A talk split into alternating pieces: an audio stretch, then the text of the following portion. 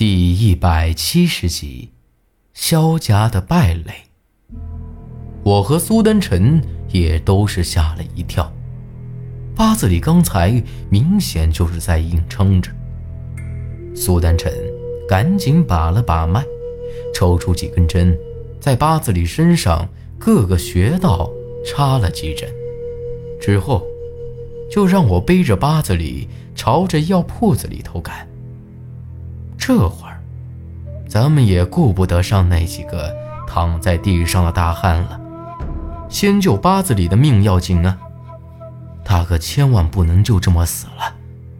不偏不倚的，这会儿偏偏下起雨来。媳妇儿，你没的是吧？啊！我背着八子里一路小跑，又怕萧然一时接受不了这个现实。他应了一声，没再多说，但能听得出来，他这会儿也不好受啊。养活自己的人，到头来却不是自己亲爹，这和我晓得养了我十几年的陈老狗不是我爷爷一样，心里头的滋味着实难受。我也没再多问，等我背着八子里到了药铺子里头。已经累得浑身是汗了，连喘气都是一股一股的，汗水裹着雨水，这味儿我自个儿都受不了。但眼下也管不了这么多了。苏丹臣让我把他给放在床上，让我解开他的衣服。这一解开，我心里头不由得咯噔了一下。八字里的面前。有三道疤痕，从左肩膀头一直到右腰里，一看就是被啥东西给抓出来的。光是这三道疤痕，就有大拇指粗，虽然结了痂，不过看起来依然十分骇人。可想而知，当时受伤的时候是啥情况了。只怕都已经被开膛破肚了，能活下来也算是个奇迹了。也不晓得这伤是从何而来。苏丹臣愣了一下，赶紧朝着八子里的心口慢慢插了一根针进去。快去烧火！苏丹臣吩咐了一声，就开始满药铺子里头开始找草药了。我自然不敢怠慢。烧了一大锅水，等水烧开，他才将这些草药子丢了进去，熬了起来。之后，他就又去给八子里施针了。过了个把小时，苏南辰才让我把这熬好的药汤倒进大缸里头，让八子里泡在里面。没过好一会儿，八子里的脸上。就开始慢慢有了血色，咱们总算是松了一口气呀。苏丹臣这才开始慢慢的一根根的拔去那身上的针。等到心口最后一根针拔去，八子里又喷出一口血来，却是黑乎乎的。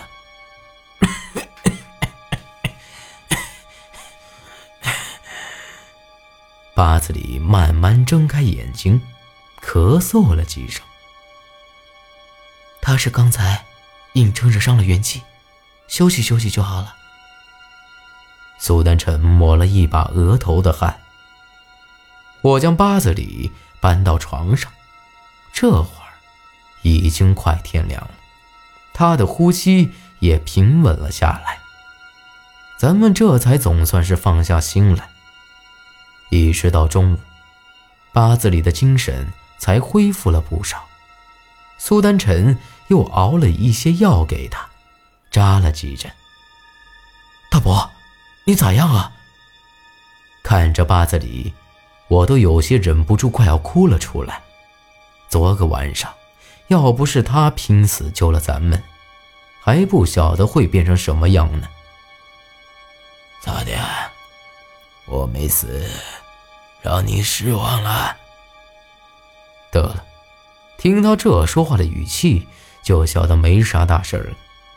我也只是皱起眉头，叹了口气，对着八子里就不能好声说话。萧大胡子，萧晨不是？我还是忍不住问起了这事儿。只有搞清楚萧然心里头，才能安心呢。八子里让我搀扶着他坐了起来，又吩咐我给他把烟装上，吧嗒了几口，才说起了这事儿。原来，当年萧家有两兄弟，萧大胡子是老二，萧然的亲爹是老大。生萧然那会儿，他妈难产死了，而那萧老大本来身子骨就不行。这一受打击，没熬几天，也就一命呜呼了。剩下萧然这么一个可怜的小娃娃，小大胡子也没成家，就给养着了。一直到后来出了事儿，年轻那会儿，八子里敬佩萧大胡子的为人，而且那都是共过生死的，这才两人拜了把子。这些事儿也都是肖大胡子说起来的，只是没想到，他却和鬼门的人勾搭在了一起。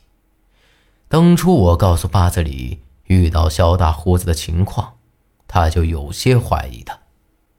一来是那个苏丹臣是个冒牌货，肖大胡子再咋个不济，应当能够分辨出来；二来是陈老狗，既然是诈死。那很有可能就是和萧大胡子联手演的一出戏罢了。再加上到了这临江镇，萧家阵法再次出现，八子里心头就已经确定是他了。只是他还是有些不愿意相信，再加上怕萧然承受不住。这么看来，萧大胡子临死之前，让我到这来找韩半仙。也是早就算计好的了。当年萧家老祖宗在这里设下的阵法，也都是被他给破坏的。哼！我苦笑一声，不由得长叹了一口气。八子里也叹了一口气，唉，只怕当年萧然一家的死也没这么简单。怕也是这肖大胡子干的好事儿。你是怀疑，当年就是肖大胡子害了萧然的一家子吗？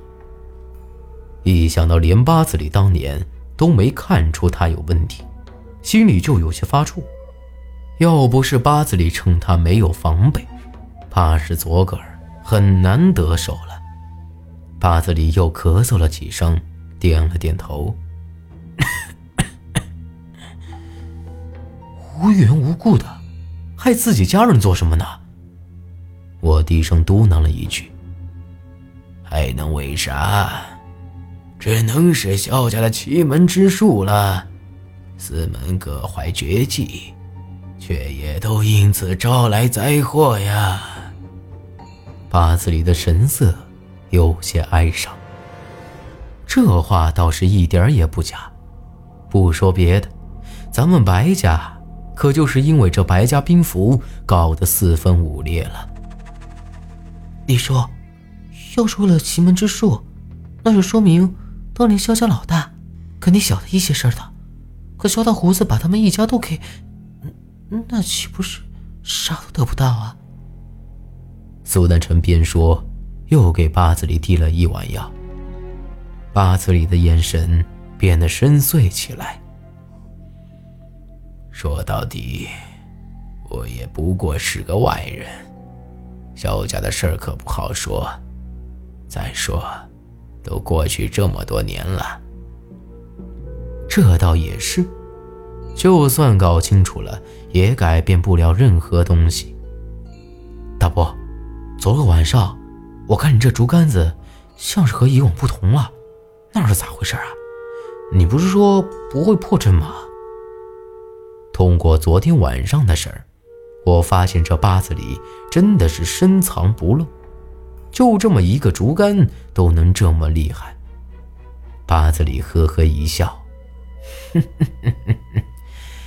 小家阵法借万物灵气，而咱们白家的夏家耗子借的那是河神的力量。要不是他不防备，我也对付不了他。行了，这些事儿啊，以后你会晓得的。看来当年他们两个虽然拜了把子，互相指点，可就昨儿个的情况来看，都留了一手。这两个家伙也都不是什么好缠的主儿啊。至于八子里说的，借助河神的力量，我始终有些不可信。真有河神，这长江里头也不会这么多怪东西了。不过，现在咱们总算是一举解决了这个萧家的败类。哎。